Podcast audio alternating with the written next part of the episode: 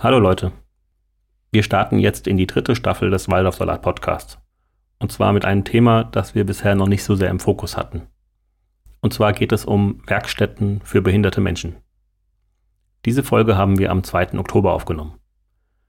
Wir hatten dieses Thema eigentlich schon für die zweite Staffel eingeplant, mussten aber Aufnahmetermine leider aufgrund von Krankheiten und technischen Problemen immer wieder verschieben. Um es dann nicht noch ein sechstes Mal zu verschieben, ist aus unserem Team Lea für die damals krankheitsbedingt ausgefallene Lena eingesprungen. Außerdem spricht heute Cosmo aus unserem Team mit Ela, die selbst in einer solchen Einrichtung sowohl Beschäftigte als auch Betreuerin war. Für die gesamte Folge müssen wir eine Inhaltswarnung aussprechen, da es sich nicht vermeiden lässt, über Atheismus zu sprechen. Für weitere Inhaltswarnungen schaut bitte wieder in unsere Show Notes. Und jetzt gebe ich ab an Ela, Lea, Cosmo und Oliver.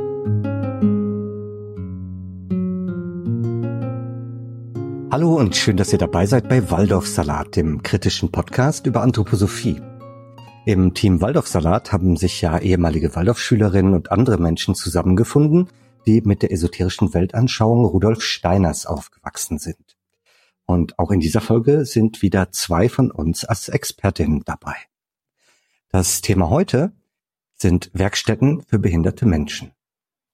Im Studio bei uns sind heute aus dem Team Waldorfsalat Cosmo und Lea.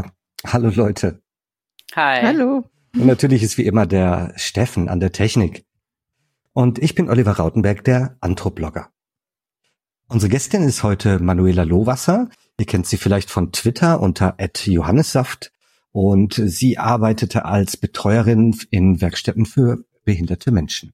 Und Beschäftigte. Ähm, ganz neu ist sie auch äh, Delegierte der Landesgruppe für Behindertenpolitik. Da können wir vielleicht gleich noch drüber reden. Ja, sie ist Aktivistin und hat unter anderem auf Social Media den Hashtag Ihr beutet uns aus gestartet. Liebe Ela, schön, dass du da bist. Hallo, ähm, ich war aber nicht nur Betreuerin, ähm, ich war auch Beschäftigte. Ah, prima. Gut, dass du sagst. Du hast so viel gemacht. Du bist äh, aus Schwäbisch Gemünd. Das ist ja äh, eine Anthroposophie-Hochburg mit dem Sitz von Veleda und Co., ja? Ja. Und habe ich noch was vergessen aus deiner, aus deinen umfangreichen Tätigkeiten? Nein. Das ist gut. Ja, auch wenn es heute ein klein wenig ernster wird von der Thematik her, können wir dich nicht damit verschonen, unseren Standard zu bringen gleich zum Anfang und uns einzustimmen mit einem Zitat vom Anthroposophiegründer Rudolf Steiner, und wir nennen das das aus dem Zusammenhang gerissene Zitat. Entsprechendes gilt, wenn wir die andere Eigenschaft nehmen, die Lügenhaftigkeit. In einer Inkarnation wird da der Mensch im Alter scheu. Das ist eine seelische Eigenschaft. Aber in der nächsten Inkarnation wirkt diese Eigenschaft sich als Architekt des Leibes aus.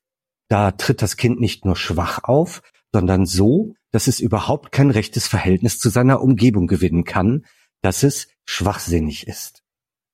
Das ist von Rudolf Steiner aus Lebensfragen im Lichte von Reinkarnation und Karma, Gesamtausgabe Band 125, Seite 192. Ja, jetzt hören wir hier, habe ich im vergangenen Leben eine Tendenz zur Lügenhaftigkeit gehabt, dann werde ich im jetzigen Leben schwachsinnig in Anführungszeichen.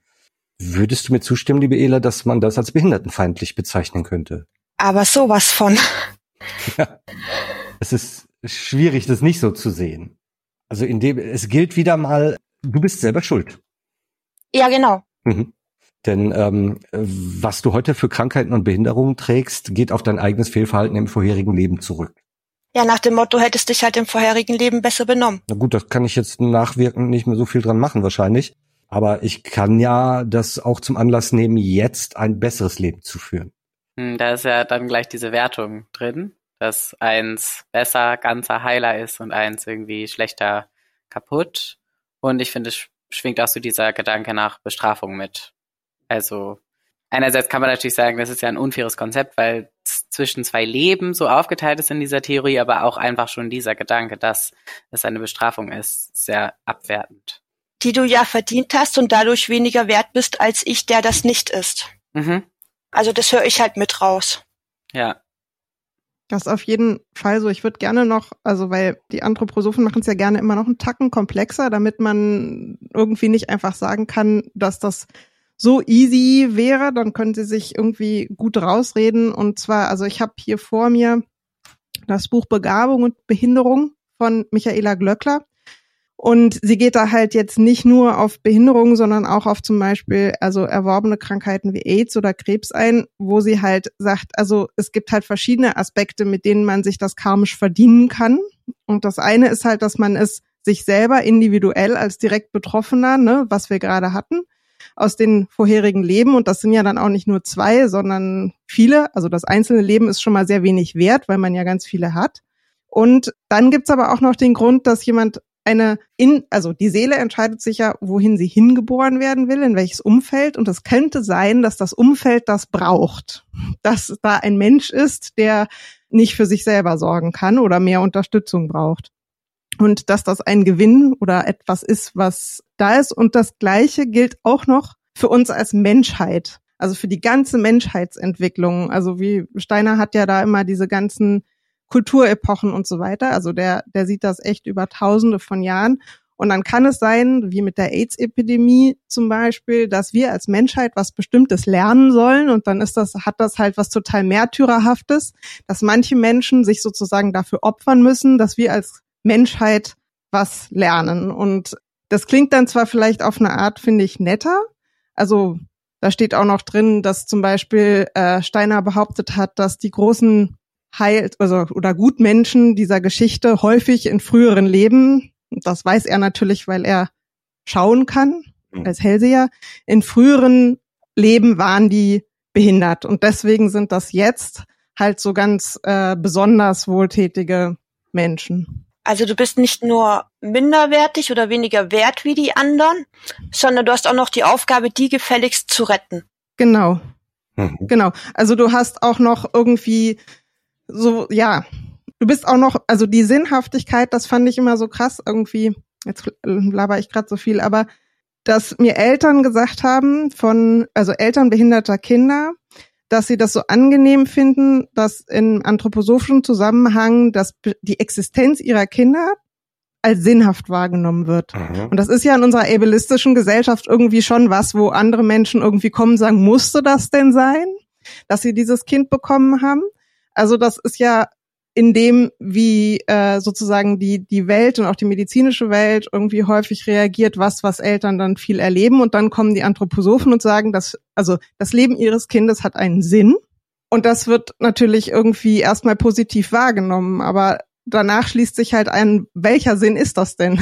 Und wenn man dann als Sinn des Lebens hat, dass man entweder ehemalige Schuld abbaut oder daraus lernt, damit man in Zukunft, auf die Zukunft hingerichtet, irgendwelche Fähigkeiten hat, die man sonst nicht hätte, oder für die Gesellschaft oder die Menschen um sich herum als Lehrbeispiel oder dass die an einem lernen können, dann klingt das halt schon gar nicht mehr so cool. Man ist ja keine äh, Puppe, an der man irgendwas, an dem irgendwas erklärt wird. Cosmo äh, wackelt schon mit den Füßen und wollte was sagen. Ja, ich glaube, mich stört an dieser Argumentation, dass äh, man das auch so als behindertenfreundlich irgendwie erstmal lesen könnte. Überhaupt schon mhm. dieser Gedanke, dass behindertem Leben erst ein Sinn gegeben werden muss. Also dass es nicht ja. einfach sinnhaftig ist, weil es Leben ist. Und äh, das bringt ja schon mal so eine total ignorante Vorstellung davon, wie behinderte Menschen leben mit sich. Oder so eine total begrenzte, so, als, ja, genau. Das stört mich halt, glaube ich, daran. Aber es ich verstehe diese Position, die du da beschreibst, dass die in unserem gesellschaftlichen Kontext so existiert, auf jeden Fall. Also dass diese, ähm, dass die, dass diese Ansichtssache so existiert, dass die ja so gegeben ist, zeigen ja auch die ganzen Sondersysteme für behinderte Menschen, weil in der WFPM mhm. dann erfüllt der Mensch noch einen Zweck. Da tut er ja dann mhm. wenigstens was für die Gesellschaft. Das ist ja nicht, also man sagt immer, man tut was für den behinderten Menschen, aber wenn der für Schleich sich da runterrackert und, und nicht mal Mindestlohn bekommt, dann tut er nichts für sich. Mhm. Jetzt muss ich als ähm, Obererklärbär vom Waldorfsalat kurz einhaken und sagen, WFBM ist eine Werkstatt für behinderte Menschen. Den Begriff werdet ihr heute bestimmt noch öfter hören. Der geht besonders der ELA ganz leicht von der Zunge, mir nicht so dolle. Und ähm, wir haben wir haben den ähm, Ableism oder Ableismus an, angesprochen. Ableismus ist das Fachwort für eine ungerechtfertigte Ungleichbehandlung ähm, aufgrund einer körperlichen oder psychischen Beeinträchtigung oder sogar aufgrund von äh, Lernschwierigkeiten. Also ist eigentlich äh, der Ableismus eine Art äh, oder eine Variante von Diskriminierung, die wir nicht so gerne sehen. Ja, ich finde es toll, dass, dass Lea das Fachbuch äh, von Frau Glöckler rausgezogen hat.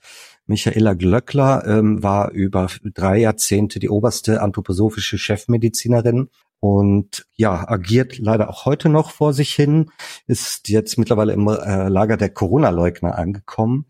Und ähm, von der habe ich auch was Tolles gelesen in der Recherche zu dieser Folge. Und zwar hat sie ein Buch geschrieben, das heißt Elternsprechstunde. Und im Kapitel Angebo angeborene Behinderungen bewusst nutzt sie dort den Begriff der Schuld. Also im früheren Leben habe ich wissend oder unbewusst eine große Schuld auf mich geladen. Und im neuen Erdenleben, also nach meiner Wiedergeburt, spüre ich dann die Ohnmacht und die Folgen davon. Und ähm, ja, muss quasi diese Rechnung bezahlen. Da sind wir bei dem Bild, was auch Cosmo gerade ansprach. Äh, Krankheiten und Behinderungen gelten in der Anthroposophie als sinnhaftes Schicksal. Das heißt, ähm, die, das klingt erstmal sehr schön. Das gibt meiner Krankheit dann irgendeinen Sinn, die sie sonst nicht hat. Aber wenn dahinter steht, ich bin schuld an der Krankheit und äh, ich habe sie selbst verursacht und nicht nur das, ich habe mir diese Behinderung oder Krankheit sogar selber ausgesucht, weil ich die brauche für meine Höherentwicklung, bin also extra in einen ähm, Körper mit Behinderungen oder mit Krankheiten rein inkarniert, dann ist es auch meine Entscheidung gewesen, behindert zu sein. Und das ist das, was ich brauche, ähm, um mich höher zu entwickeln. Und ich glaube, dass zu viel Hilfe, äh, das da leicht zu haben mit einer Behinderung, gar nicht angesagt ist, sondern wenn ich nicht ordentlich leide, kann ich ja meine Schuld nicht tilgen. Und das finde ich, abgesehen von Ableismus, finde ich das eine eine menschenverachtende Sichtweise, die man natürlich ganz toll, wie Cosmo sagt, romantisch, romantisch verklären kann. Gibt es auch, dass man die, die Arbeit dann als Sinn ähm, für, für Menschen mit Behinderung erklärt oder zum Sinn? Dann, dann hast du eine Aufgabe und tust was für die Gesellschaft oder so? Ja, das sind die Werkstätten für behinderte Menschen. Also man nennt es Teilhabe, wo keine Teilhabe ist, weil sie haben ja keine Teilhabe an der Gesellschaft, sondern sie leisten ja nur einen Teil für die Gesellschaft. ist ja ein Unterschied. ähm, aber im Grunde sind genau das die Werkstätten. Also genau hm. das ist der Grund für die Werkstätten, weil die Menschen haben ja dann da einen Sinn und die freuen sich doch alle so, wenn sie dorthin gefahren werden. Naja, und da finde ich, ist es auch, ne, wenn wir so wieder auf das Image gehen und wieso entscheiden sich dann irgend oder wieso haben besonders die die Wal oder die nicht Waldorf, Waldorf die anthroposophischen ähm, Einrichtungen häufig einen guten Ruf. Also nicht nur, weil sie häufig optisch hübsch sind, sondern auch, weil sie sehr damit werben, dass sie behaupten. Ähm, und da würde mich deine Sicht interessieren, Ela, dass sie halt sagen, wenn man in einer, ich sag mal, staatlichen, klassischen, wie auch immer, ähm, Werkstatt irgendwie sinnlos, also gefühlt, sie sagen dann sinnlos Sachen zusammensteckt, deren Zusammenhang man dann vielleicht auch gar nicht versteht. Also wenn das irgendwelche Teile von irgendwelchen größeren Maschinen sind, dann sei das halt sinnlos. Und wenn aber die gleichen Menschen ähm, Brot backen oder auf einem ähm, ja, landwirtschaftlichen Betrieb eine Tätigkeit ausüben, ähm, wie Äpfel in eine Kiste tun oder sowas, dass das dann sinnvoller wäre und deswegen besser für die Menschen. Kann ich so nicht bestätigen. Meine Kollegen, die zum Beispiel die Staubdichtung für Lkw-Motoren gebaut haben, die konnten mir genau erklären, was die im Motor machen, warum die so wichtig sind. Gegenzug konnten uns aber die Beschäftigten von der Nudelfabrik, also wir haben zu die, zu der Stiftung, wo ich gearbeitet habe, gehört auch ein Bauernhof mit Fabrik und so weiter, auch Demeter. Ähm, die konnten nicht genau erklären, wie zum Beispiel die Nudeln produziert werden. Oh. Die haben dem zart zugearbeitet, aber das konnten sie nicht erklären. Die Nudeln sind aber genauso wichtig wie die LKWs, die die Waren in die Läden bringen. Unter anderem mhm. auch die Waren von den Bauernhöfen. Scheint mir fast sogar leichter zu verstehen, wie eine Nudel funktioniert, als wie eine Dichtung von LKW funktioniert. Oder es würde mir leichter fallen. Ja, Talente sind unterschiedlich. Ja, absolut. Ich glaube, das zeigt ja auch schon mal so ein ähm, romantisierendes Bild wieder von dir, Lea, ähm, dass auf den Bauernhöfen die behinderten Menschen alle im Garten arbeiten und da irgendwie so den Lebens... Auf den Fotos sieht das so aus. Ähm, ja. ja, und tatsächlich, also ich habe durch meine Ausbildung ja ähm, eben von so einer außenstehenden Seite da reinblicken können und ähm, ja, da so Führungen bekommen und so, teilweise auf Höfen, die da größere Konzepte hatten. Und genau, also da gab es irgendwie dann ähm, so eine Küche und da wurde Obst getrocknet oder sowas. Also das waren teilweise ziemlich monotone Aufgaben auf jeden Fall. Das ist immer monoton. Immer. Hm. Sobald Behinderte dran arbeiten müssen, wird es stinklangweilig. Hm. Ist es so, dass man sich da an dem sozusagen schwächsten Glied der Kette orientiert und sagt, ähm, wir haben zwar BewohnerInnen, die das äh, ein bisschen technisch aufwendigere Sachen könnten, aber nicht alle schaffen das. Also müssen wir eine ganz, ganz einfache äh, Tätigkeit finden, die alle machen können, auch unter der Gefahr, dass sich dann die Hälfte langweilt, oder? Das würde ich gern glauben, aber Tatsache ist einfach, diese Sachen können ganz oft auch Maschinen, aber Maschinen und deren Wartung ist teurer als ein behinderter Mensch. Hm. Ja, ich glaube, das Thema ähm, Ausbeutung in Werkstätten für Menschen mit Behinderungen ist immer stärker im Fokus oder auch die minimalen Löhne, äh, falls gezahlt werden, die gezahlt werden. Ähm, das dringt immer mehr ins Bewusstsein. Aber es passt, finde ich, auch gut so in dieses anthroposophische Denkbild, dass halt alles, was nicht technisch und in Anführungsstrichen natürlich ist, einen besonderen Wert hat und mhm. alles, was technisch ist und auch, dass eine Maschine eine monotone, langweilige Arbeit übernehmen könnte, an sich erstmal kritisch zu sehen ist, weil es die Technisierung der Gesellschaft voranbringt und man daran ja eigentlich kein Interesse hat und da irgendwie das arimanische Böse drin sieht. Ja, da spürt man immer wieder die Wurzeln in der Lebensreformbewegung, ähm, die mich manchmal auch an die Maschinenstürmer erinnern, die sich dann furchtbar gewehrt haben gegen irgendwelche Erntemaschinen. Ähm, Wobei das ja eigentlich eine tolle Zukunftsvision ist. Alle Arbeiten, die super belastend sind, schwierig sind, eklig, stinkend oder sonst irgendwie nicht gerne gemacht werden, die könnte man doch in Zukunft von Maschinen erledigen lassen. Aber ähm, die Technikfeindlichkeit der EsoterikerInnen, der, die lässt das offenbar nicht zu. Jetzt reden wir von Menschen mit Behinderung und uns ist wichtig, dass wir ähm, nicht die Behinderung äh, in den Vordergrund stellen, sondern den Menschen. Ähm, und das war bei Rudolf Steiner noch völlig anders, ist natürlich auch 100 Jahre her.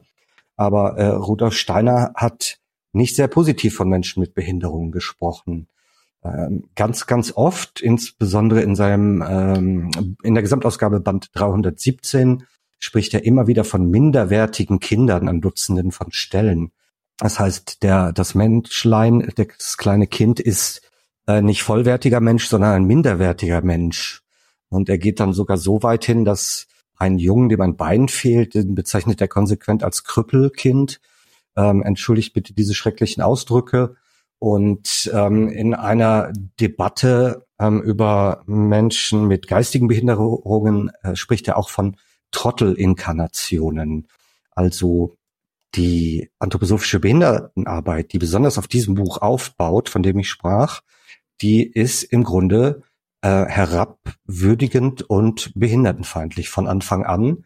Und da kommen wir dazu, es gibt ja anthroposophische äh, Arbeit mit Menschen mit Behinderungen, vereint in einem Bundesverband, der nennt sich Anthropoi.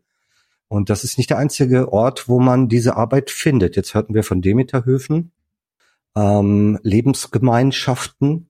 Und natürlich ist ein ganz großer Player auch ähm, die Camp Hill Bewegung, die kleine anthroposophische Dörfer gründet mit anthroposophischen Schulen und Bauernhöfen und Wohneinheiten, wo dann Menschen mit Behinderungen ganz abgeschottet, weit weg von der realen Welt, hätte ich fast gesagt, äh, in einem Dörflein dann dort ihre Sachen machen können. Und da haben wir auch schon tolle Geschichten gehört, dass sie da, da dann schon integriert sind bei Camp Hill, also wertvoller Teil der Dorfgemeinschaft sind, ähm, eine Aufgabe haben, ähm, ja, und nicht in die Fabrik gehen, sondern dort dann vielleicht wirklich ganz romantisch wie auf dem Werbefoto auf dem Acker äh, werkeln können, Brot backen können, äh, dann auch das Gefühl haben, hey, ich habe jetzt was für die Gemeinschaft getan, denn wenn ich jetzt morgens nicht das Brot gebacken hätte, dann hätten, äh, hätten wir beim Frühstück keins.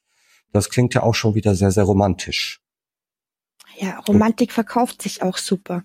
Die Frage, die ja. man sich bei solchen ähm, Höfen und so dann stellen muss, ist, können die Leute den Hof auch einfach so verlassen?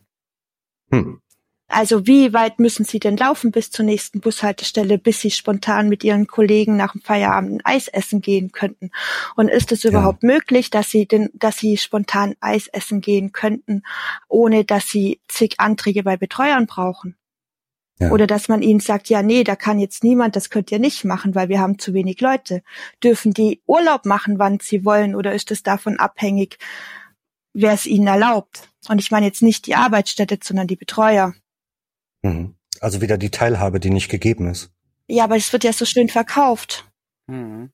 Haben denn die, die Camp Hills oder anthroposophische Einrichtungen, also die ja also gerade die äh, landwirtschaftlichen auch, aber es gibt ja auch viele Werkstätten, haben die einen bestimmten Ruf jetzt unter den ähm, Menschen, die dort arbeiten?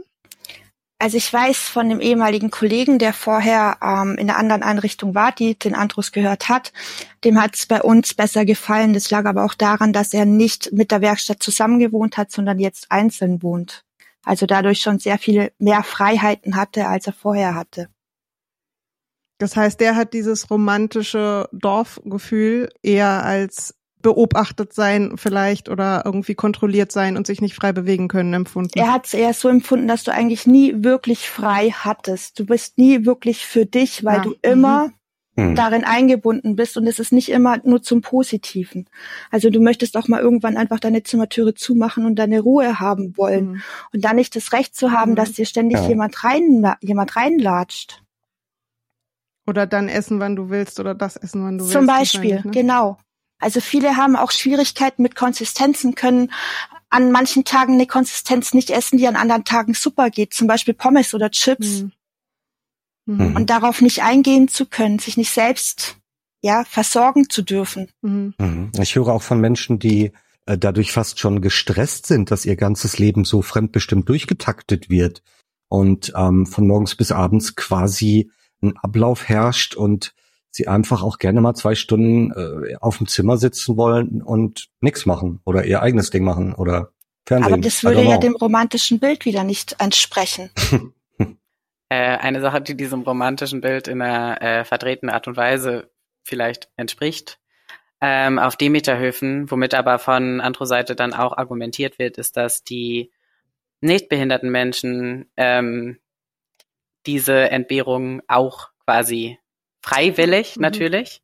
Also das wurde auch mir als auszubildender Person immer gesagt. Ich habe ja auch unter vielen Verboten ähm, und Beschränkungen gelitten, dass ich das ja freiwillig mache. Da ist natürlich nochmal ein Riesenunterschied auf jeden Fall. Aber das kann halt auch so gedreht werden als dieses, äh, das ist ja das bessere Leben und wir machen das alle hier freiwillig und das hat für uns einen Wert, so. Genau. Ähm, aber andersrum kann ich aus meiner Perspektive auch nochmal sagen, ist, ist eigentlich, wenn man sich das mal nüchtern anguckt, kann man das überhaupt nicht abstreiten, dass da auch wirklich unfaire Verbote und Verbote über ein Maß hinaus was sein müsste. Also nicht, dass Verbote sein müssten, mhm. aber so, ne, was irgendwie der Rahmen beschränkt, einfach existieren. Ja, genau. Also Du bist einfach keine mündige, erwachsene Person mit dem Recht, über dich Entscheidungen zu treffen. Mhm. Und wenn du als mhm. Arbeiter in so ein System gehst, dann bist du in gewissem Weise ja weniger davon betroffen. Ja, du unterwirfst dich manchen Regeln, aber in gewisser Weise bist du weniger betroffen, denn du hast die Alternative zu gehen. Wenn du als mhm. Beschäftigter und so dort bist, dann kennst du oft keine Alternative.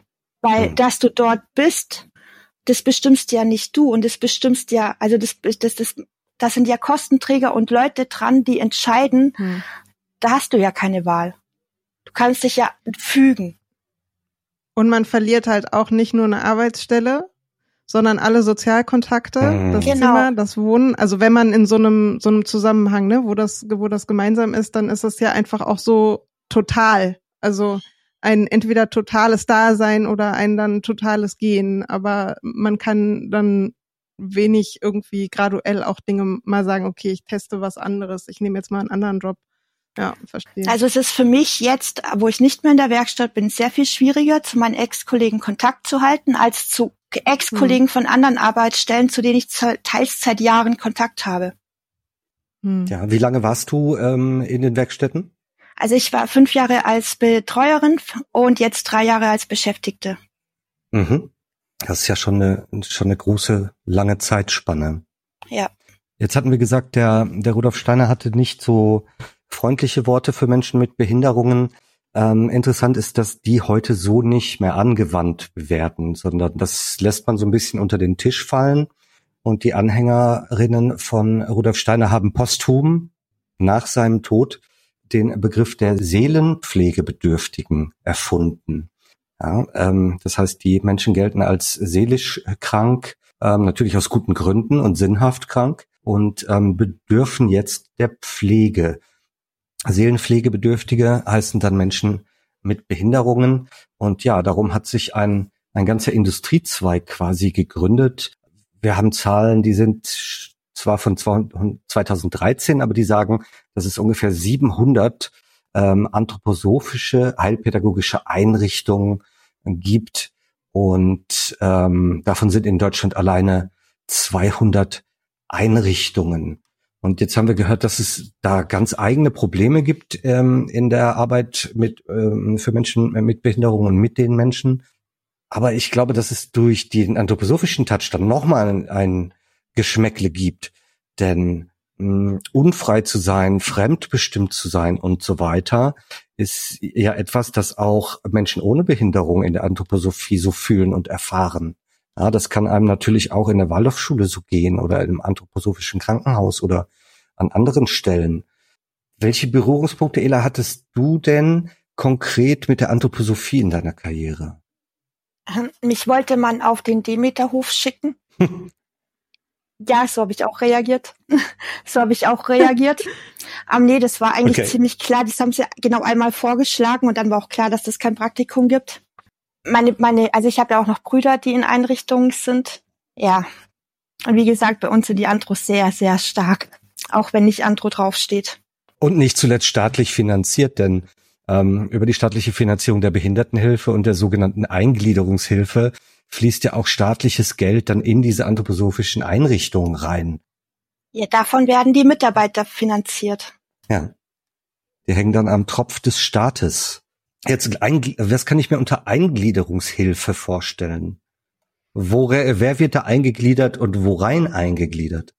In die Gesellschaft. Also eigentlich ist damit, ja. also ursprünglich oder eigentlich ist gedacht, dass wenn du zum Beispiel ähm, auf dem ersten Arbeitsplatz Platz deinen Arbeitsplatz hattest, durch Unfall oder Krankheit rausfällst, ähm, dass du dann eben langsam aber sicher wieder zurück dorthin eingegliedert wirst.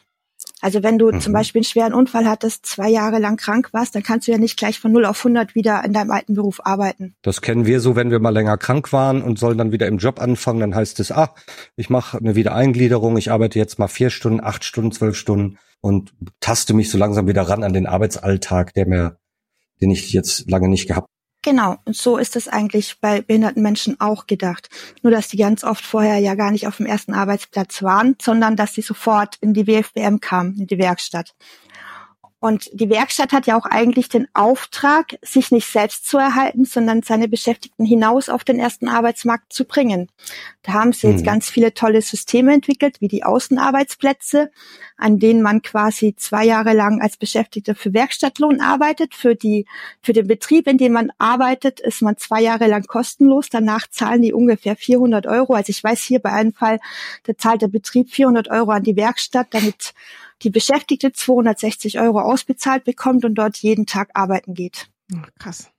Ähm, kann ich mir das wie eine 38-Stunden-Woche vorstellen oder? Mm, nicht ganz so hart. Also ich weiß, bei ihr sind 36 Stunden, die sie arbeitet. Mhm. Das sind meistens so, ja, Teilzeit, viel auch, wir haben auch Vollzeitstellen, viele auf den Außenarbeitsplätzen, also oft in Lagerarbeiten sind sie in der Vollzeit ähm, mhm. oder in den mhm. Produktionsstätten. Ähm, Gartenpflege ist meistens Teilzeit. Schreinereien gibt's, die WFBM-Beschäftigte bei sich haben. Es sind halt ja. billige Arbeitskräfte. Ich wollte gerade sagen, da reden wir von einem Stundenlohn von ein Euro und ein bisschen. Ja, also wenn Sie Glück haben, kriegen Sie 400 Euro im Monat. Das ist hm. schon wirklich ganz oben angesiedelt, was Werkstattlohn ausgezahlt wird in Deutschland. Und wenn ich dann wieder eingegliedert werden soll in die Gesellschaft, dann habe ich das als Taschengeld hinterher oder was? Nein, nein, ähm. nein, darauf wird dann, darauf wird alles angerechnet. Hm. Die Grundsicherung, das wird alles darauf angerechnet. Und du unterliegst ja dann auch den Regeln, wenn du, wie wenn du Grundsicherung kriegen würdest. Also Hartz IV.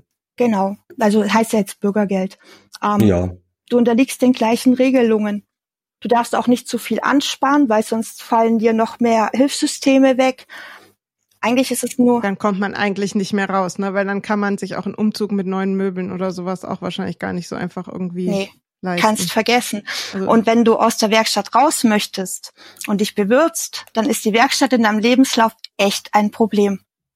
Hm. Hm. Das glaube ich gern ich habe den Eindruck gehabt, also jetzt in dem, was ich mir so angeguckt habe, dass insbesondere bei den anthroposophischen Einrichtungen es auch überhaupt nicht darum geht, dass die Leute das wieder verlassen, sondern es geht ja darum, dass das, ich sag mal, so ein Dorfcharakter oder ein Familiencharakter hat, der dann eigentlich irgendwie schon gefühlt irgendwie so auf Lebenszeit angelegt ist, oder? Also es war jetzt mein Eindruck, Cosmo, ich weiß nicht, wie das bei dir kam. Ja, ich glaube, dass das so unterschiedlich ist. Ich hatte halt auf meinem Ausbildungshof die Situation, dass da ein Mann war, der aufgrund einer Suchtproblematik in so einem, es gibt's ja auch, so anthroposophische ähm, Rehab-Hilfe quasi.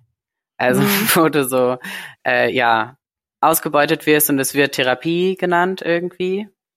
Und genau, der hatte halt so ein Programm, ja, genau, mhm. der hatte so ein Programm durchlaufen und hat dann auf dem Hof, also weit mehr als Vollzeit, wie wir ja alle, eben auch für so ein Mini ähm, Taschengeld basically ja da gearbeitet und ich weiß auch, dass seine Finanzen komplett von dem Hof gemanagt wurden. Also der hat da nichts von gesehen eigentlich oder musste bei allem fragen. Also ich glaube, ja. solche Abmachungen vielleicht dann auch unter anthroposophischen Einrichtungen und Demeterhöfen gibt's auch. Zu dem anderen kann ich nicht wirklich was sagen. Ja. Also die Systeme sind ja irgendwie alle darauf ausgelegt, um den behinderten Menschen möglichst lange drin zu halten. Mhm. Hm. Böse ausgedrückt würde man sagen, möglichst so lange alles aus dem behinderten Menschen rauszuholen, bis er nicht mehr brauchbar ist. Jetzt haben wir gerade ganz kurz noch ähm, gehört von Fachkliniken für Drogenkrankheiten. Auch die gibt es unter anthroposophischer Führung, unter anderem ähm, die Einrichtung Sieben Zwerge, ähm, Fachklinik für Drogenkrankheiten in Salem, die lange Zeit ähm, sehr, sehr schlecht beleumundet in der Presse war wegen ganz schrecklicher Zustände. Und da gibt's auch ähm, einen ehemaligen ähm, Patienten oder Bewohner, der da äh, eine Webseite drüber gemacht hat, wenn ihr das mal recherchieren wollt, die Sieben Zwerge Fachklinik für Drogenkrankheiten.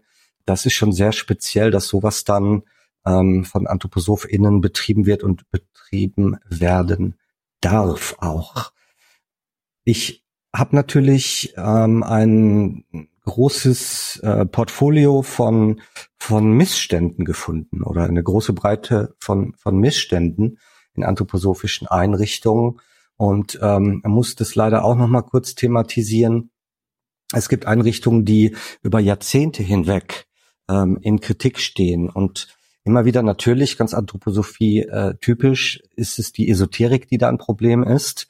Es werden zum Beispiel Therapien ohne jeden Wirknachweis dort angewendet, anthroposophische Pseudomedizin.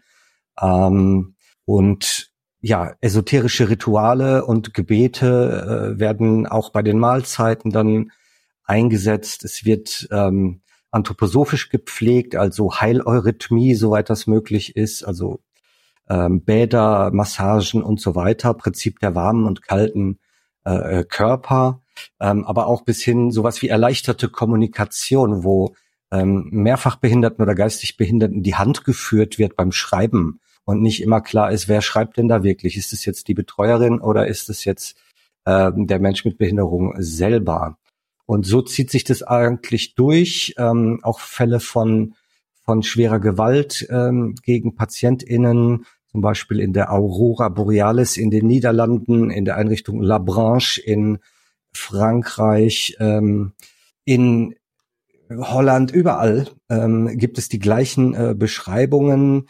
Ähm, Dorfgemeinschaft Tennetal bei Deckenfronn und so weiter sind da bekannte Namen, wo es dann nicht geklappt hat. Oder zuletzt in Irland war äh, ein katastrophaler Fall auch wieder in einer ähm, Camphill-Einrichtung, ähm, wo ja, man kann sich sich gar nicht vorstellen, wo Müll rumlag, verfaultes Essen, Katzenkot in den Zimmern, die Badezimmer unbenutzbar waren, die Küchen ebenso, wo man sich fragt, hat das nicht zu dem üblichen möglichen Machtmissbrauch, den es da geben kann, nochmal so ein extra Geschmäckler also Machtmissbrauch im Sinne von Gewalt, ähm, Tabuisierung von Sexualität, Infantilisierung der, der BewohnerInnen, ähm, keine Autonomie, keine Teilhabe, ähm, strenge Regeln, wie zum Beispiel das Medienverbot, bis hin zu ganz banal klingenden Sachen wie keine freie Wahl beim Essen. Also Machtmissbrauch scheint weit verbreitet zu sein in der Arbeit mit Menschen mit Behinderung. Ähm, das ist tatsächlich kein Punkt, der nur bei den Andros vorkommt, sondern das ist ein Behindertenhilfe mhm, komplett überspannendes Thema. Ja. Ja. Was was mir ähm, da äh, aufgefallen ist oder was ich so gehört habe, ist, dass natürlich auf der einen Seite ähm, dieses sehr familiäre bei den Andros sehr hoch gehalten wird und auf der anderen Seite ja genau das wiederum so äh, das Thema Gewalt und auch sexuelle Gewalt und Machtmissbrauch ähm, nochmal wahrscheinlicher macht oder dass es da schwieriger ist, mhm. irgendwie da sozusagen durch Strukturen gegenzusteuern und dass das ein Grund ist, wieso jetzt auch in Waldorf, also verschiedenen, ich sage mal Waldorf, äh, in, in verschiedenen anthroposophischen ähm, Einrichtungen ähm, davon jetzt abgekommen wird. Also dass es doch jetzt mehr auch Wohnungen gibt, äh, wo nicht die sogenannte Hauseltern auch noch mitwohnen, also wo sozusagen auch für erwachsene Menschen so ein, so ein Eltern-Kind-Prinzip äh, dann permanent vorhanden ist und dieses Thema, wer räumt dein Zimmer auf oder so, dann halt auch noch mit 50-Jährigen äh, ein Thema sein kann. Und dass das ein Stück weit aufgebrochen wird und dass da durchaus irgendwie Bewegung auch drin ist. Mhm. Also das Hauselternprinzip kennt man von den äh, Camphill-Höfen, äh, Lebensgemeinschaften und Heimen. Ähm, teilweise sind die Hauseltern ja auch nicht fachlich versiert, sondern ähm, führen quasi wie Eltern ein, eine kleine Wohngemeinschaft. Und das ist dann halt eine sehr, sehr besondere Situation. Und ja, die Probleme sind sicherlich überall da, aber dass es zum Beispiel ähm, Impfablehnung gibt oder medizinische Falschinformationen, dass es Pseudotherapien und pseudowissenschaftliche sogenannte Mittel oder Medikamente gibt, ähm, dass die Menschen in einen Christengemeinschaft Gottesdienst geschleift werden oder gebeten werden, äh, der nach Rudolf Steiners Kirche äh, ausgerichtet ist. Das, glaube ich, ist eher was Eigenes. Ich wollte auch nochmal sagen, dass ich für mich, glaube ich, der Unterschied wichtig ist, zumindest durch meinen doch recht umfangreichen, also mehr als stichprobenartigen Einblick in die Demeter-Welt, dass es hm. da halt nicht so ist, dass das Leute betreffen kann, sondern dass es halt flecken, flächendeckend einfach so ist. Also ja. ähm, wenn das bei den Auszubildenden so ist und die wiederum dann von behinderten Menschen auf ihren Höfen berichten, ähm, dann ja, ist das da halt einfach extrem krass so, weil ja eben schon die Auszubildenden in ihren in ihrer freiwilligen Ausbeutung da ähm, Sachen wie total unverhältnismäßige Verbote und sowas über sich ergehen lassen mussten. Und ich habe mich da als ähm, also ich habe ja selber auch einen Schwerbehinderungsgrad, aber wurde da als nicht behinderte Person wahrgenommen, habe mich da extrem erschreckt, wie dort über behinderte Menschen jetzt außerhalb dieser Ausbildungsgruppe von denen dort lebenden und hinter diesen Konzepten stehenden Menschen geredet wurde. Danke. Es war für mich schon nochmal ein anderes Maß, als ich das sonst so an Behindertenfeindlichkeit an anderen Orten wahrgenommen ja. habe. Also, ja. Ela muss tief seufzen. Nein, weil du hast den Einblick von innen. Wenn wir von außen sagen, dass wir das erleben, dann sind es Einzelfälle. Aber du mhm. kannst mhm. bestätigen, dass es eben kein Einzelfall ist, sondern das ist wirklich flächendeckend, wie du gesagt ja. hast. Ja, und das ist auch Teil des Konzepts. Also es wird natürlich so nicht gesagt, aber mhm. das habe ich da drin ganz toll gespürt. Weil ja immer ganz stark dieses Wir sind die wertvolleren Menschen. Mhm. Mhm. Und das ist natürlich dann anthroposophisch begründet. Ne? Wenn wir das mit diesem, mit dem, mit dem Karma wiederum haben, ist es halt auch so, dass andersrum gesagt wird, wenn du dich in deinem letzten Leben besonders gut angestellt hast, dann hast du jetzt zum Beispiel einen besonders guten Körper. Also das heißt, der, der starke Bauer, der da ordentlich arbeiten kann, der hat das halt auch nicht zufällig, sondern ähm, das berechtigt natürlich auch zu, zu bestimmten äh, Privilegien oder ähm, einer Macht, die man dann auch hat, denke ich. Wo du sagst, Cosmo, dass du dich da erschrocken hast. Ich war, ich habe mir zwei verschiedene Podcasts angehört, wo Freiwillige erzählt haben, nee, einmal waren es Kinder aus solchen Hauseltern Camp Hill Familien, weil die, ähm, also die nach diesem Hauselternprinzip funktioniert hatten und wo das die leiblichen Kinder waren, die einfach so aufgewachsen sind und die dann sozusagen frisch von der Leber weg einfach erzählt haben, wie das Aufwachsen in, als einfach Kind in so einem Camp Hildorf für sie war. Und das andere war, ähm, waren Freiwillige, die nach der Schule ähm, dann in ein Camp Hill im Ausland, um zum Beispiel Englisch zu lernen, äh, gegangen sind und dann da gearbeitet haben. Und was ich krass fand, ist, dass einerseits für mich da ganz deutlich wurde, in dem, wie über das Leben dort gesprochen wurde, kamen die behinderten Menschen fast nicht vor. Also in dem, was passiert ist, was man erlebt hat, hm. spielte das kaum eine Rolle. Dabei ist ja eigentlich die Finanzierung des Ganzen oder der ganze Zusammenhang ja nur deshalb da, weil dort behinderte Menschen eigentlich im Zentrum stehen sollten, so nach meinem ne, naiven Verständnis. Und das andere war, dass ich gemerkt habe, dass diese sowohl die Kinder, die da aufgewachsen sind, dann als sie ein bisschen älter waren, auch als Ferienjobs und so da gearbeitet haben, aber auch halt die von außen kommenden, jährlich wechselnden äh, Freiwilligen dort total wichtige Arbeit mit den Menschen, die dort lebten, getan haben, wo ich dachte, oh krass, wie muss das sein, wenn man dort lebt? Und jedes Jahr kommen neue Leute, die eigentlich zum Englisch lernen oder zum Französisch lernen, hier an den Hof kommen und immer in mein Leben dringen eigentlich und dann aber wie ich von denen abhängig bin und aber in deren Wahrnehmung des tatsächlichen Lebens irgendwie gar nicht wirklich vorkommen. Also ich fand, ich habe es nicht so richtig greifen können, da habe ich zu wenig Ahnung, aber ich fand also ich hatte einfach so ein ganz komisches Gefühl in der Magengrube von, das fühlt sich irgendwie alles falsch an. Deswegen ist es ja so schwierig, dagegen vorzukommen, also da oder dagegen ähm, vorzugehen, weil man hat ja einerseits von den Leuten, die solche Sachen machen und die mit Behinderten arbeiten, immer dieses tollen romantisierten Darstellungen, die in gewisser Weise auch darauf beruhen, dass die sich selber einen Machtkick geben, weil sie ja die besseren Menschen sind. Hm, hm. Aber diesen Machtkick, den wollen die Leute nicht sehen. Die wollen nicht sehen, dass das mhm. gerade verklärt wird. Und natürlich ist es nicht gut für jemanden, wenn er jedes Jahr einen Abbruch von seinen Bezugspersonen hat. Ja. Das kann, das ist, das muss jedem eingehen, dass das nicht gut sein kann. Gleichzeitig wird aber verteidigt, dass das ist ja so toll und ach, dann trägt man immer neue Leute kennen und die lernen auch noch was dabei da kommt man dann schwer dagegen. Ja, man darf auch nicht vergessen, dass es dann Laien sind oder wie Lea sagte, freiwillige Helfer. Ja, die waren alle nicht ja, ausgebildet. Das heißt, Nix. Laien mit Pseudotherapien, mit vielleicht ein bisschen esoterischen Background, äh, kümmern sich dann um vulnerable, verletzliche ähm, Menschen. Die dann auch noch Sprachbarrieren haben. Ja, das und vor allen Dingen sind es auch meistens Laien, die irgendwie so gerade die Schule abgeschlossen haben und irgendwie ja. 19 sind oder so. Also, keine mhm. Ahnung ja, ich habe mit 19 Au pair gemacht, aber äh, wenn ich darüber nachdenke, was ich da teilweise für Entscheidungen getroffen habe, und da, äh, ja, also. Aber das sind ganz oft die gleichen Jugendlichen, die jetzt auch jedes Jahr nach Afrika fahren, einen Brunnen mhm. graben, ganz, ganz viele ja. TikToks mit afrikanischen Kindern machen und sich weiß Gott wie, sie sind die weißen Retter. Ja. ja. Und da sind halt die gesunden Retter. Ja, und dann gleichzeitig irgendwie halt auch diese Freude, die finden das natürlich toll, abends am Lagerfeuer zu sitzen und irgendwelche Sachen zu unternehmen. Aber da sind natürlich die ständigen Bewohner gar nicht dabei. Genau. Dass die dann irgendwie abends noch irgendwie ins nächste Dorf fahren und Party machen. Das ist natürlich, das sind dann nur die, die von außen kommen, die das irgendwie erleben.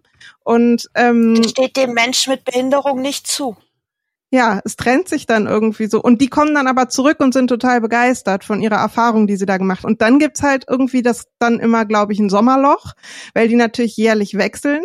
Und dann entsteht sozusagen immer ein, eine Problematik, wie man diese, diese Strecke, wo die einen schon weg sind und die anderen noch nicht da, überbrückt. Das heißt, da hat man schon strukturell wieder eine Unterversorgung oder wo man eine eigentlich den laufenden Betrieb dann nicht mehr vernünftig laufen am Laufen halten kann, irgendwie schon eingebaut. Also ich war irgendwie völlig Mhm.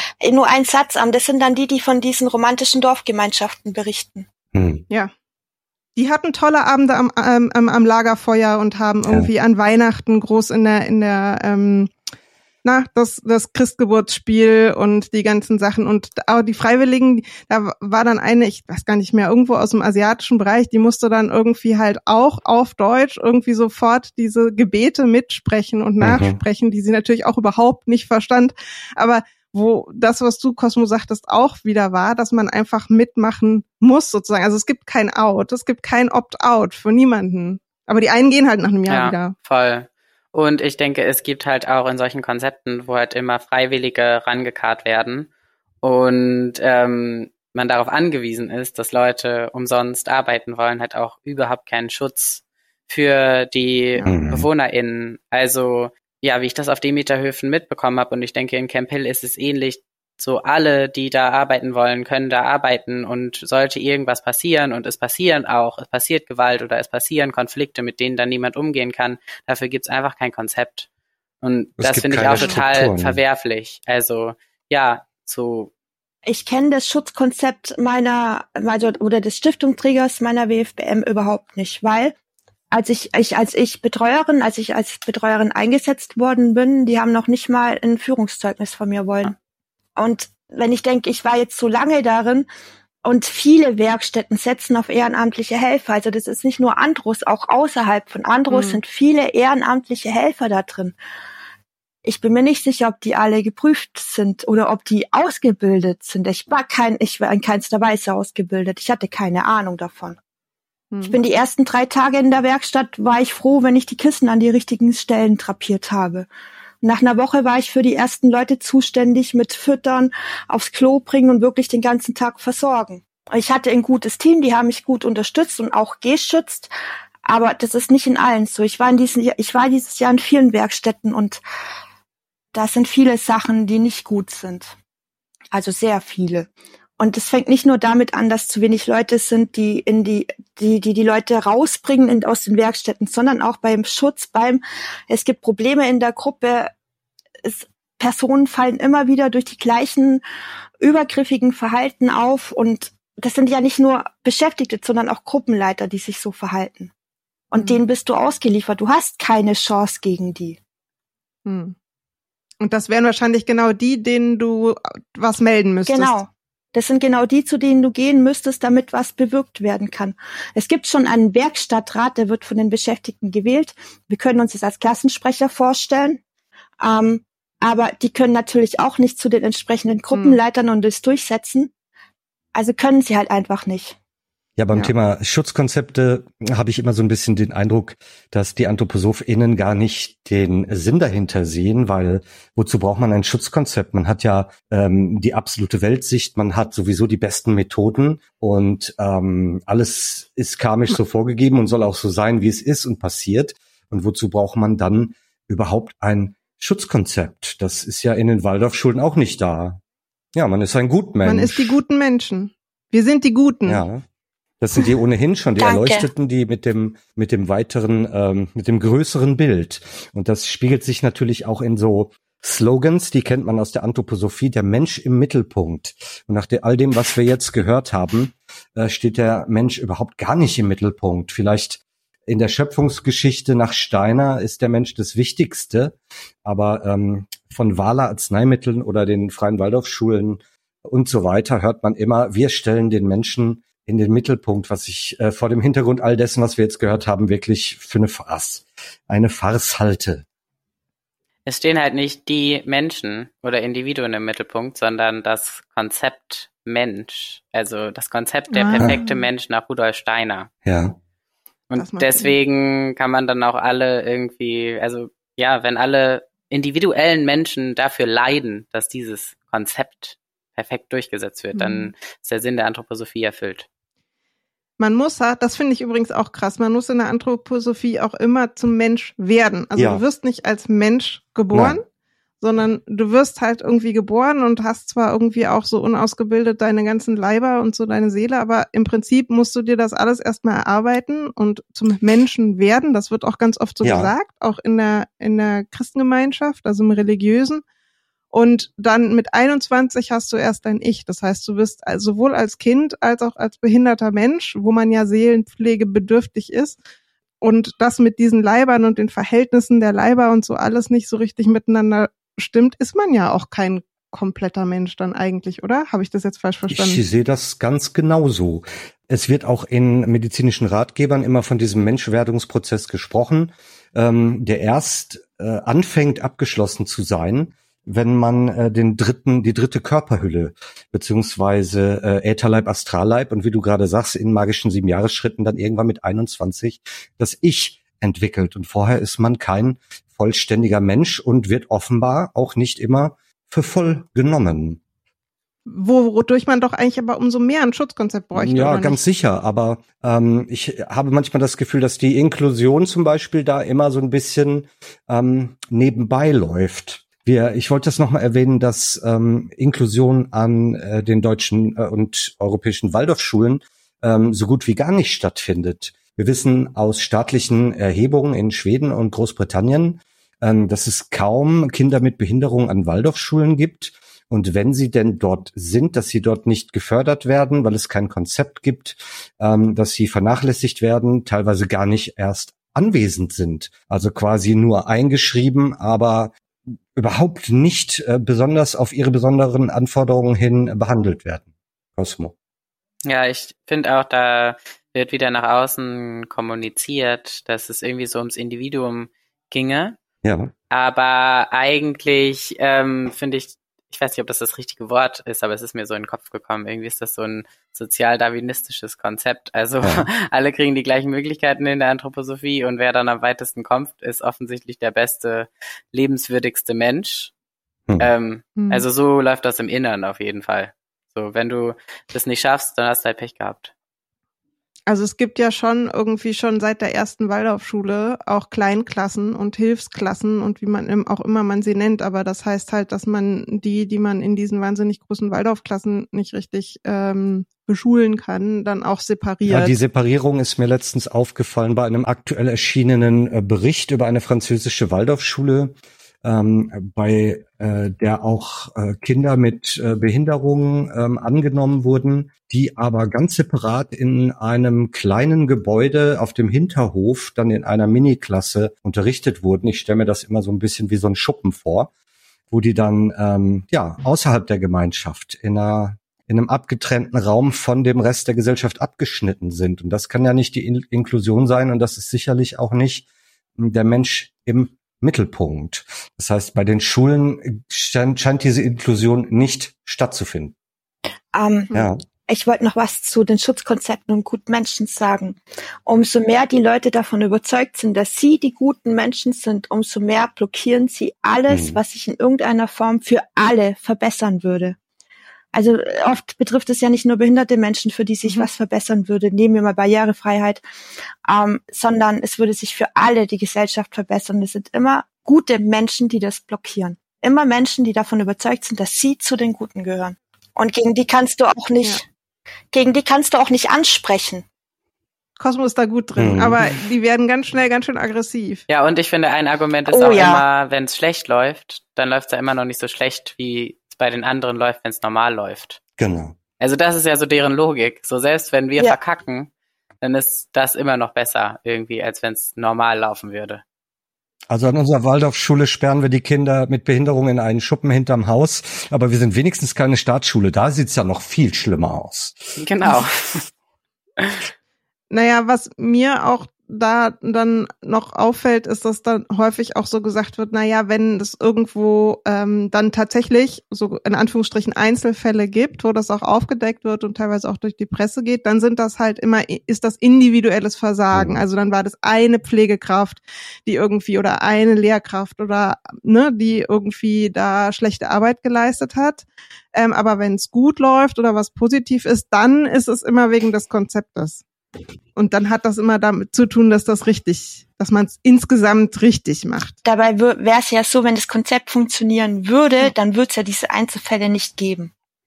Also egal, ob bei den Andros oder außerhalb, würde es funktionieren, gäbe es die Einzelfälle nicht. Oder sie würden anders aufgeklärt und es würde nicht so lange laufen, ne? Genau, also das ist ja strukturell bedingt, dass es so ist. Ja. Und da geben sich alle Systeme. Und ich glaube, auch da sperrt sich die Anthroposophie oder so anthroposophische äh, Gemeinschaften halt gegen so eine strukturelle Aufarbeitung, weil sie ja ähm, sich auf eine andere Ordnung beziehen und sagen, das ist alles gar nicht strukturell. Hm. Also das ist für die ja nie ein Argument.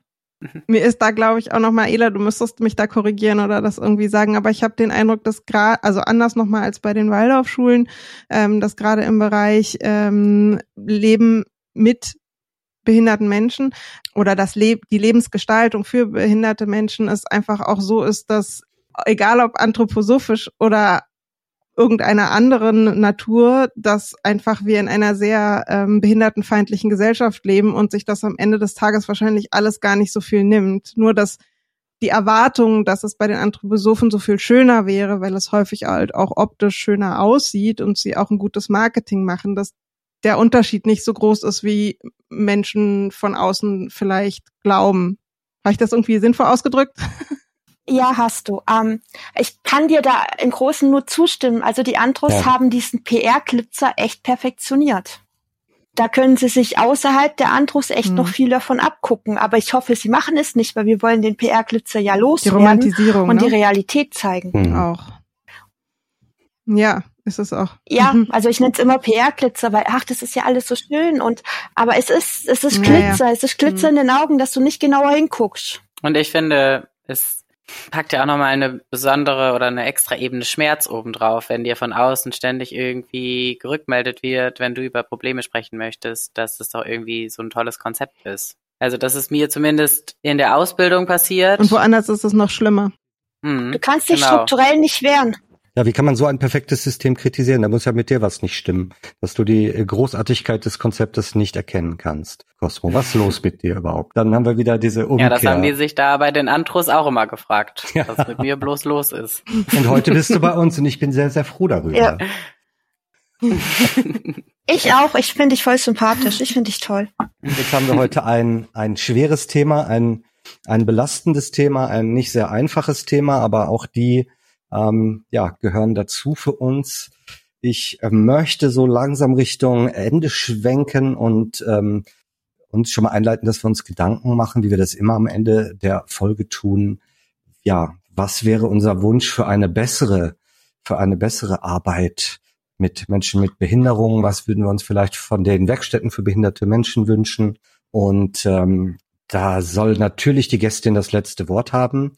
Deswegen würde ich sehr gerne zuerst mal den Cosmo bitten und äh, die Lea äh, ihre Gedanken dazu mitzuteilen, vielleicht sogar den Cosmo zuerst. Ja, genau. Ich glaube, ich habe das ja auch gerade schon gesagt und ich glaube, Ela, du hast auch das Konzept des Saviorisms schon so eingebracht. Das ist für mich irgendwie so, ja, so ein, ich weiß gar nicht, wie ich es nennen soll, so eine, so eine besonders ekelhafte Verquickung irgendwie. Und ich würde mir ähm, wünschen, dass ja, es da einfach sich ein Bewusstsein in der Gesellschaft für entwickelt, also dass das durchschaut wird, dass das nicht so gut ähm, eben dieser Marketingglitzer sich einfach nicht mehr verkaufen lässt ähm, irgendwann und der davor geschaltete Wunsch ist halt genau, dass wir als Gesellschaft Betroffenen wirklich zuhören und uns dem öffnen und diese über betroffene Menschengespräche einfach mal irgendwie lassen, weil darauf kann sowieso keine gute Entscheidung fußen. Genau. Super. Erklär mal danke. ganz kurz noch Saviorism vielleicht. Mm, naja, ich glaube, ähm, das ist halt so, ja, dieses Hero-Ding. also, eigentlich geht's in deiner Geschichte nur um dich und du erzählst, wie gut du anderen Menschen getan hast.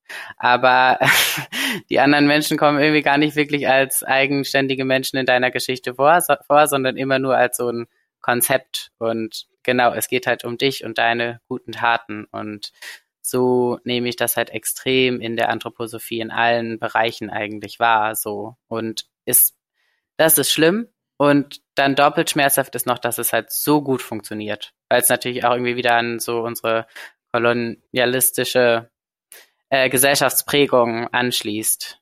Also der Savior auf Englisch ist der Retter Und äh, dem Retter geht es mehr um sich selbst als den Rettenden, als um die Menschen, die gerettet werden müssten. Das ist vielleicht das Saviorism.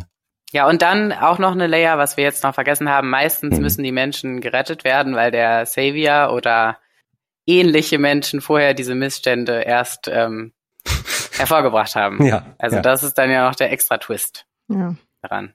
So, ja. Okay. Dann zum Abschluss ähm, bringt uns Lea eine Botschaft von Lena. Ja, ich bin nämlich heute, wir hatten gar keine so eine kleine Ein äh, Vorstellungsrunde, da wollte ich das eigentlich sagen. Ich bin spontan für Lena eingesprungen, die ich unbedingt hier auch noch nennen will, weil sie halt in der Vorbereitung auf diese Folge auch unheimlich viel Arbeit reingesteckt hat und jetzt aber mit Fieber und ohne Stimme äh, ist und ähm, deswegen leider nicht mitmachen konnte. Aber sie hat einen wunderbaren Wunsch für die Zukunft formuliert, den ich gerne vorlesen möchte. Und Lena wünscht sich, äh, dass die Anthroposophie ihre Anerkennung innerhalb der sozialen Arbeit verliert. Und sie arbeitet selber in der sozialen Arbeit, also sie hat da Ahnung. Sie sagt, Kritik muss den Studierenden nahegebracht werden in der sozialen Arbeit. Und die Behindertenhilfe braucht allgemein große Reformen oder auch Revolution, unabhängig von der Anthroposophie. Soweit ist es schon mit uns. Wir rufen zur Revolution auf, aber ähm, es ist natürlich eine friedliche und sachliche Revolution gemeint.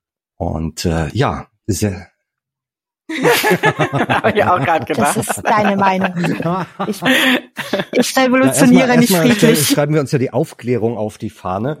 Das machen wir. Und was die Menschen dann daraus machen, das ist dann ihnen überlassen. Ähm, liebe Ela, ähm, schön, dass du bei uns bist und deine, ähm, deinen Wunsch für die Zukunft würden wir gerne als letztes hören. Ich würde mir wünschen, wenn jeder Einzelne verstehen würde, dass Hm. er als Teil der Gesellschaft das Ganze mitträgt. Und infolgedessen auch die Macht hat, Wow. es zu ändern. Ja, es geht alle an. Das ist ein tolles Schlusswort und auch eins, das vielleicht noch ein bisschen nachhalt bei unseren ZuhörerInnen. Ja, dann sage ich ganz herzlichen Dank, liebe Manuela, für deine Zeit, auch für deine Expertise. Und Ich sag danke. ähm, wie immer auch ganz herzlichen Dank an alle ZuhörerInnen, die sich für unsere Themen interessieren. Schreibt uns doch gerne eure Ideen, eure Fragen, eure Kritik zur Sendung. Wenn es euch gefallen hat und ihr uns eine ganz große Freude machen wollt, dann hinterlasst doch eine Bewertung und oder einen Kommentar über unseren Podcast dort, wo ihr ihn gefunden habt. Damit sage ich bis zum nächsten Mal und tschüss. Tschüss. Ciao. Ciao. Tschüss. Und damit es nicht bei dem aus dem Zusammenhang gerissenen Zitat bleibt, hier noch einmal die Langversion. Nun müssen wir uns aber sagen, wenn ein Kind in eine gewisse Umgebung hineingeboren ist als schwaches Kind, haben wir uns nicht nur dieses innere Karma wirksam zu denken, sondern auch, dass wir mit Menschen unserer Umgebung aus Gründen zusammengeführt sind, nicht zufällig. Gerade diese Seite des Karma, dass wir unsere Umgebung angepasst sind, ist ungeheuer leicht einzusehen. Ein Edelweiß zum Beispiel kann ja auch nur in der Umgebung gedeihen, der es angepasst ist. Auch der Mensch kann nur in der Umgebung gedeihen, die ihm angepasst ist. Die allereinfachste Logik müsste das sagen, denn man kann das Leben nur verstehen, wenn man dies in Betracht zieht. Jedes Wesen passt zu seiner Umgebung. Nichts ist zufällig. So werden wir unter diejenigen Menschen hineingeboren, die wir beneidet haben oder die wir getadelt haben. Und so stehen wir mit einem schwachen Leib unter denjenigen Menschen, die wir in der vorhergehenden Inkarnation beneidet haben, um das, was sie erreicht haben oder dergleichen. Es ist von unendlicher Bedeutung, so etwas zu wissen, denn nur wenn man dies erwägt, können wir das Leben verstehen. Wenn ein Kind mit einem schwachen Leib in eine Umgebung hineingeboren wird, sollten wir uns fragen, wie haben wir uns da zu verhalten? Das richtigste Verhalten muss dasjenige sein, was moralisch das Hochsinnigste ist, zu verzeihen. Dies wird auch hier am besten zum Ziel führen und dies ist auch die beste Erziehung für den betreffenden Menschen. Es wirkt ungeheuer erzieherisch, wenn wir einem schwachen Kinde, das in unsere Umgebung hineingeboren ist, liebend verzeihen können. Derjenige, durch den das wirklich kraftvoll geschieht, wird schon sehen, dass das Kind dadurch stärker und stärker wird. Bis auf das Denken hinein muss man verzeihende Liebe wirken, denn dadurch kann das Kind Kräfte sammeln, um sein früheres Karma umzubiegen und in die richtige Richtung zu bringen. Das Kind wird auch leiblich stark werden. Ein solches Kind zeigt oftmals Eigenschaften, die unangenehm sind. Wenn wir es lieben, bis ins allertiefste Herz, so wirkt das als das intensivste Heilmittel und wir werden bald finden, wie wirksam dieses Heilmittel ist. Entsprechendes gilt, wenn wir die andere Eigenschaft nehmen, die Lügenhaftigkeit. In einer Inkarnation wird da der Mensch im Alter scheu. Das ist eine seelische Eigenschaft. Aber in der nächsten Inkarnation wirkt diese Eigenschaft sich als Architekt des Leibes aus. Da tritt das Kind nicht nur schwach auf, sondern so, dass es überhaupt kein rechtes Verhältnis zu seiner Umgebung gewinnen kann, dass es schwachsinnig ist. Da müssen wir uns denken, dass wir die Menschen sind, die von einem solchen Menschen oft belogen worden sind. Und wir sollten dasjenige, was uns als Schlimmes zugekommen ist, mit dem Besten vergelten. Man muss versuchen, einem solchen Menschen recht viel von dem beizubringen, was Wahrheiten des geistigen Lebens sind. Dann werden wir sehen, wie er aufblüht. Immer sollten wir da den Gedanken haben, wir sind in früheren Inkarnationen von einem solchen Menschen viel belogen worden. Und wir müssen alles tun, um ein wahres Verhältnis eines solchen Kindes zu seiner Umgebung herzustellen. Das ist von Rudolf Steiner aus dem Kapitel Lebensfragen im Lichte und Karma aus der Gesamtausgabe Band 125.